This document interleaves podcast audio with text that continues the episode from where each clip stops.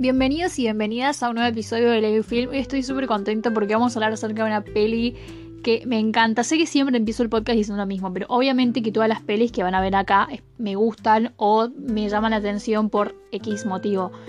Esta peli en especial es como bastante cristalina, traslúcida, cándida. La verdad que no sé qué otro objetivo ponerle, pero creo que traslúcida es la palabra que más la define y por eso me gusta tanto. Es una peli que transporta, que te brinda como sensaciones nuevas, que no sé, como que mientras la estás viendo hay momentos en donde te deja perplejo, perpleja. Y, y yo creo que, no sé, si hay algo que me apasiona personalmente es salir del canon del cine y encontrarme como con películas que que no sé, que no son tan conocidas, pero son de calidad y que lamentablemente no se les da la visibilidad que se merecen. Y yo creo que muchas de las películas de, de la persona de la cual voy a hablar ahora entran dentro de esto que estoy diciendo.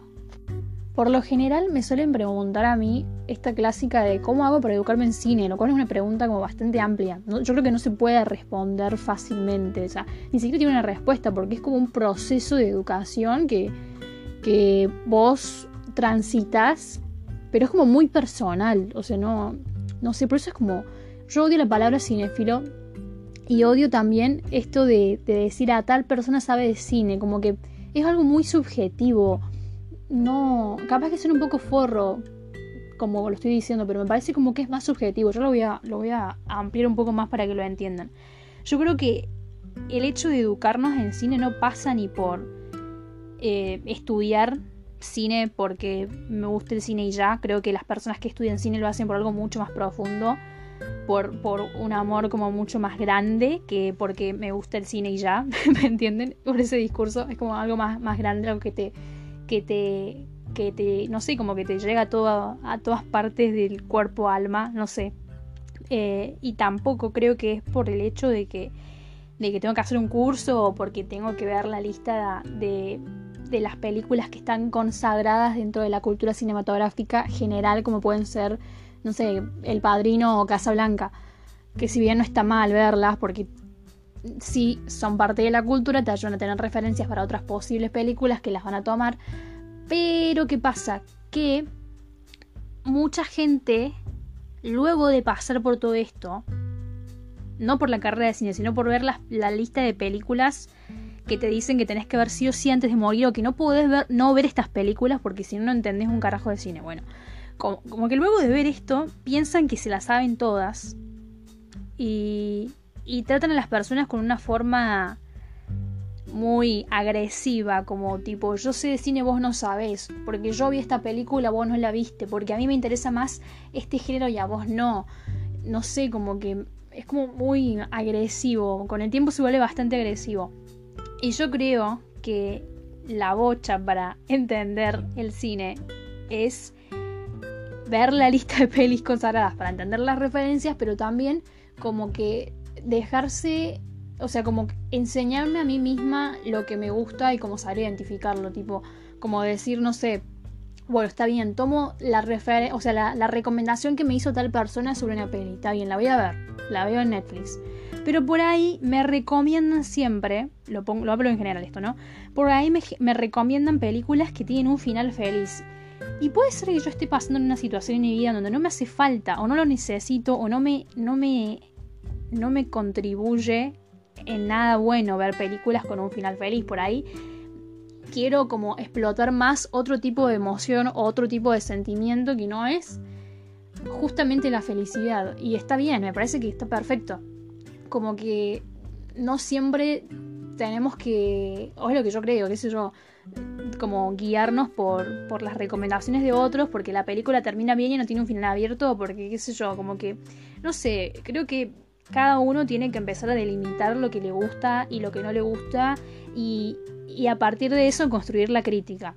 La crítica de esta película me gusta porque tal cosa esta no me gusta por esto, como que empieza por eso, no por lo que la gente diga o no por lo que la gente eh, piense, no sé, es como que, no sé si estoy llegando al punto igual, pero, por ejemplo, esto que estoy diciendo lo conecto con el hecho de que tras ver tantas películas y pasar por todos estos problemas que estoy contando, me volví crítica en el sentido de que no tolero cuando hacen la distinción del el buen cine y el mal cine.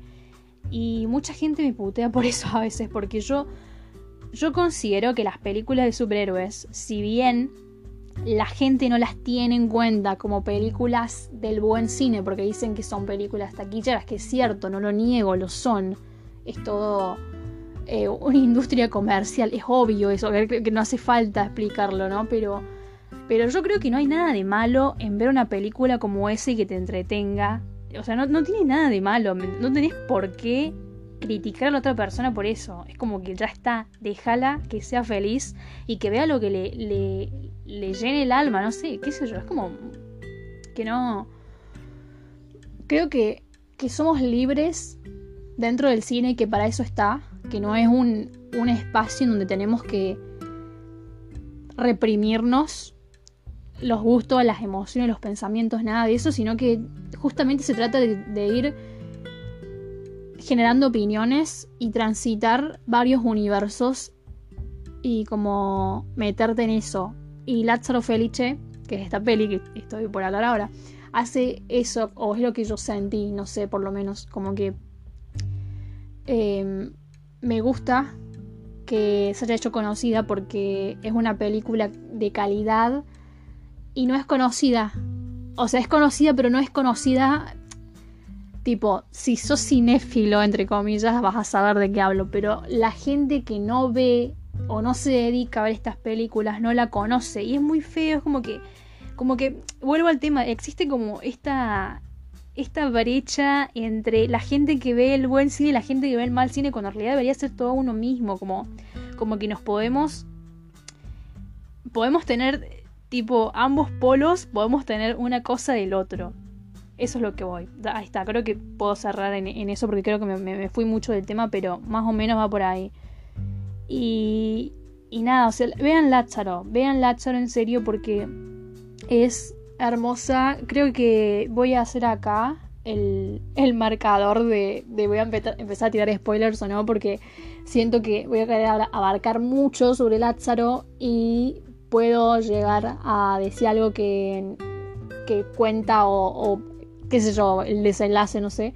Así que por las dudas, si no vieron Lázaro Felice, pausen el episodio, luego la ven y listo, está en Netflix Netflix le puso una portada horrible, como súper aburrida, cuando la película es mucho más que eso. O sea, no la pueden ni explotar ni resaltar con la foto que le pusieron, pero les juro que es hermosa. Y además van a estar aprendiendo un montón porque toca muchas cosas. Así que vean Lazzaro Felice, porfa. Ahora sí, Lazzaro Felice es una película italiana del año 2018 dirigida por Alice Rohrwacher que es alemán el apellido, así que no tengo idea si lo pronuncio bien. Solamente estudio italiano, por las dudas, me justifico. Lázaro fue ganadora al mejor guion del Festival de Cannes y tres premios más del Festival de Sitges. Es una cinta como bastante rara y yo creo que es la palabra que usaría para describirla porque y recomendarla así, ¿no? Porque creo que a varios nos atrae lo que se cataloga como raro y esta no es la excepción, porque conocer lo que implica y todo el trasfondo que tiene es como bastante revelador. Y creo que son cosas que incluso en la película no te. O sea, no es que te lo cuenta, no es que te dice el significado, sino que luego cuando te interesas por la peli, buscas entrevistas de Alice hablando sobre cuál es el significado de Lázaro, qué es lo que pasó, de qué se trata, como que vas entendiendo y si te gusta, te gusta y si no, no. A mí me encantó. Entonces, como que mm, voy a traer todo esto que estoy aprendiendo sobre Lázaro para comentárselos. Pero, ¿de qué se trata esto? ¿Por qué raro? La directora nos dice, y cito tal cual, que es una historia de una santidad mayor, sin milagros y sin superpoderes. Y yo creo que esta frase la resume mucho, y me costó entenderla. O sea, la película se trata acerca de Lázaro. Lázaro es un joven que vive en una aldea de la que no se tiene ni idea de, qué, en qué etapa del, no sé, como en qué etapa, no, perdón, en qué año, en qué década está posicionada, pero yo creo que va más por los años 50, por ahí. Y es muy, es muy particular la peli. Es muy particular porque Lázaro es un, es un chico que es campesino, que vive en esa aldea que, como les digo, de los años 50 aproximadamente, en realidad no se sabe, creo, creo que no se sabe, pero es una aldea que está alejada del mundo, de, de, lo que vendría a ser como, por así decirlo, la civilización. Medio parecido al episodio anterior, pero no, no, no es tan así. Ahora como que lo puedo, lo puedo conectar con lo, con el episodio anterior, pero no, no tanto. Pero mira vos qué, qué coincidencia que ambas en italianas. Y esta aldea es controlada por una marquesa eh, Alfonsina de Luna. Y, bueno, es una aldea de campesinos y Lázaro es uno que particularmente tiene una bondad, una alegría, no sé si alegría sería la palabra, pero tiene como mucha bondad, es como bastante buena persona para el, el contexto en el que vive y, y para estar rodeado de la gente por la que está rodeado. Entonces, no sé, como que es tan bueno que la gente lo, abusa de la bondad de Lázaro y, y, la película te transmite a cada rato como la inocencia, porque encima es un, o sea, no estamos hablando de un chico de 5 años, estamos hablando de alguien de, no sé, la verdad no tengo idea, pero te tiro 17, 21 por ahí, entonces es como bastante raro, creo yo, pero lo que vemos es que la vida de la gente de esa aldea no cambia, no cambió nunca, siempre fue una vida de explotación y, y justamente dentro de ese círculo de explotación de la marquesa a los campesinos había otro subcírculo que era el de la explotación de los campesinos hacia Lázaro. Y, y no sé, creo que, que la película te muestra eso, ¿eh? Te muestra cómo fue siempre ese mismo ciclo en donde nada pasaba, no, no había ningún cambio, hasta que llega Trancredi, que es el hijo de la marquesa. Y es bastante interesante esta relación porque mm, este chico lo obliga a Lázaro a que lo ayude en el propio secuestro. Y, y todo esto como que provocan varias cosas, provoca eh, principalmente el final de todo este negocio, toda este, esta explotación laboral de los campesinos y, y detienen a la marquesa. Pero como que la historia sigue continuando, como que no, no, no termina ahí. Eh, no solamente para Lázaro, sino también para la gente que vivió esa explotación. Como que es algo que, como un sufrimiento, lo que yo puedo ver, un sufrimiento que se, se extiende mucho más allá de, los años que van pasando y van pasando y van pasando. Y, y justamente la amistad de Lázaro con este chico es lo que lo hace viajar en el tiempo. Y vos decís, ¿qué carajo? O sea, ¿qué estoy viendo? Porque te parece una película como súper realista. Y luego caes en la cuenta de que estás viendo realismo mágico y es como, wow, ok, ok, ok. Y, y empezás como que ya abrir la mente y a decir, eh, estoy preparado para lo que sea, Alice, dame más. Yo me acuerdo perfectamente la escena esta donde Lázaro va a visitar a sus amigos campesinos a esa ciudad eh, y como que él estaba igual, él no cambia, viaja en el tiempo pero sigue igual, no envejece y, y todos como que no podían creerlo y, y ellos seguían conectados a través de Lázaro, es increíble. Y, y al mismo tiempo creo que lo que más me... O sea, vemos que, a ver, primero que nada, esta gente termina con la explotación laboral, pero al mismo tiempo como que siguen explotados porque tienen un montón de problemas más, como que no, no hubo como una especie de progreso, no me gusta usar la palabra progreso, pero no, no se pudo ver eso. Y es como que no sé, incluso vemos como la vida de, de también fue cambiando, como que no, no fue precisamente lo que uno puede suponer. Eh, y no sé, es como bastante oscura en ese sentido, si lo pones a pensar de, esa forma, como que... Y lo peor de todo es que la película termina así, termina con la gente pegándole a Lázaro y tratándolo mal. ¿Me entienden? Y ahora, retomando la, frase de Alice cuando dice que es una película de una santidad mayor, sin milagros y sin superpoderes, el análisis que se le hace, que ella le otorga, no que la hago yo, no, pero el que, ella hace, es que es una película de, de una especie de santo o alguien que es tan bueno y que tiene tanta bondad que, que nadie la entiende y nadie la comprende porque viven en ese mundo de, de maldad, de explotación, de el mundo real vendría a ser, ¿no? Pero y, y es acusado de, de, robar un banco y la gente lo golpea y es como que te trae esta idea de qué pasaría si tuviéramos un santo o un ángel o una divinidad entre nosotros que es tan bueno que lo tratamos mal, que, qué sé yo, lo explotamos, nos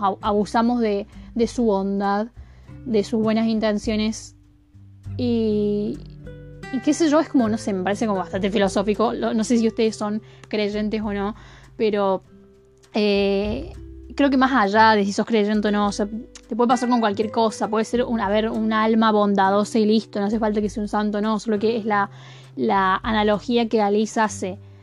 Y, no sé, es como para pensarlo, porque más allá de, del realismo mágico, ¿Qué pasa con la gente que es buena conmigo y yo la trato mal y abuso de esa bondad? O sea que es como que es un punto de reflexión. Volviendo al tema del realismo mágico, Alice dice también que es una película que habla sobre el pasado, pero un pasado diferente, un pasado que no está terminado, un pasado que puede volver en cualquier momento, un pasado que de, un, no sé, un lugar que, que tiene como un, ese como potencial de volver. Y yo creo que eh, Alice lo que nos quiere decir es eso, o sea, como que tiene dos, dos mensajes. Primero, el mensaje de, del tema de la santidad mayor, que haríamos si estuviéramos rodeado, rodeados por una persona que sea una divinidad o un ángel o alguien como puro, no sé. Y el otro mensaje creo que es el hecho de que vivimos en este mundo, si no es una peli lo que vemos. Es realismo mágico, sí, los viajes en el tiempo, qué sé yo, pero no, no es una, no es un algo ficticio. Vivimos en un mundo de explotación, de esclavitud y y son temas recurrentes y actuales y me gusta la forma en la que ella los comunica a través de Lázaro Felice. De igual forma creo que tampoco es como para decir, bueno, em, qué malos que eran con Lázaro porque creo que estaban siendo completamente explotados, entonces no está, o sea, no, no tenemos por qué pensar que tenían que estar en su mejor estado de ánimo siempre cuando no entendemos, o sea, no, no, yo no puedo entender la explotación porque nunca la viví. Entonces, creo que mm, puedo ser empática y, y la película como que siempre trata de buscar la luz, en cierta forma. Y yo creo que la luz en la película y tanto como para los personajes, o sea, para los campesinos, se refleja por medio de Lázaro.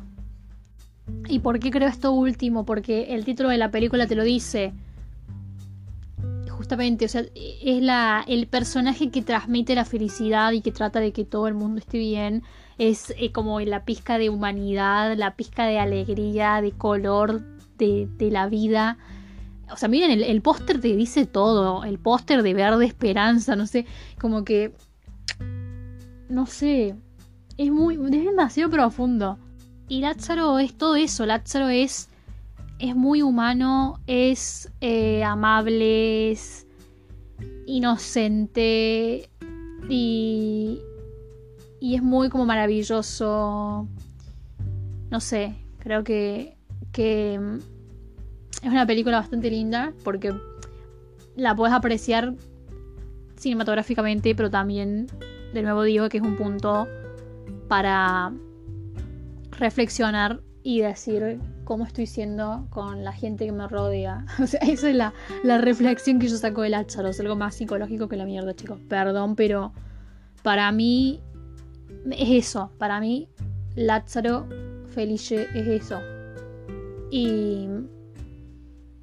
Y no sé, la verdad es que, chicos, hablo también un poco desde la ignorancia porque no veí las otras pelis de Alice. Sé que siempre toca como estos temas y es como bastante... Eh, es una mujer que, que siempre con lo que hace busca este trascender. Como que no veas la peli y te quedes con eso, sino que trascienda. Que te genere algo, pero posta que te genere algo, un, cambio radical.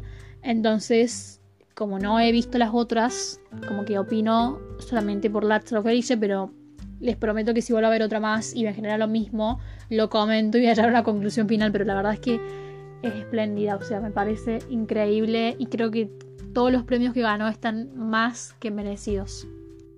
Perdón, pero creo que me quedé como hablando bastante como si fuese una sesión de meditación o algo así. no sé, pero me parece que... A ver, si les tengo que poner un puntaje, obviamente que le pongo 10 de 10 porque me transmite muchísimo. Es bastante espiritual la peli.